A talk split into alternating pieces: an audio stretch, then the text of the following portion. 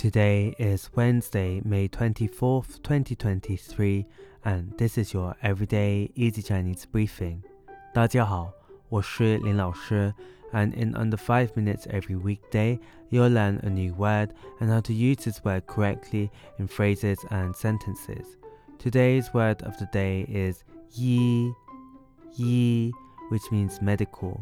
Let's practice by making different words, phrases, and sentences with yi. The first word is 医生,医生, which is a noun that means doctor.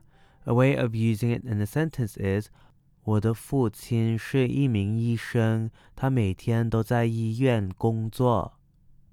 我的父亲是一名医生，他每天都在医院工作。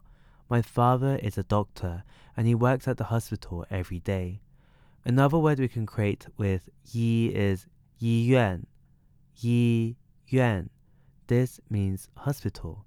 A way of using it in a sentence is 他正在医院里接受治疗，希望能早日康复。他正在医院里接受治疗， 希望能早日康复。She is receiving treatment at the hospital, hoping for a speedy recovery. Finally, we can create the word 医学, which is medicine, the academic discipline. An example sentence we can create with this is 他对医学充满了热情，立志成为一名医学研究员。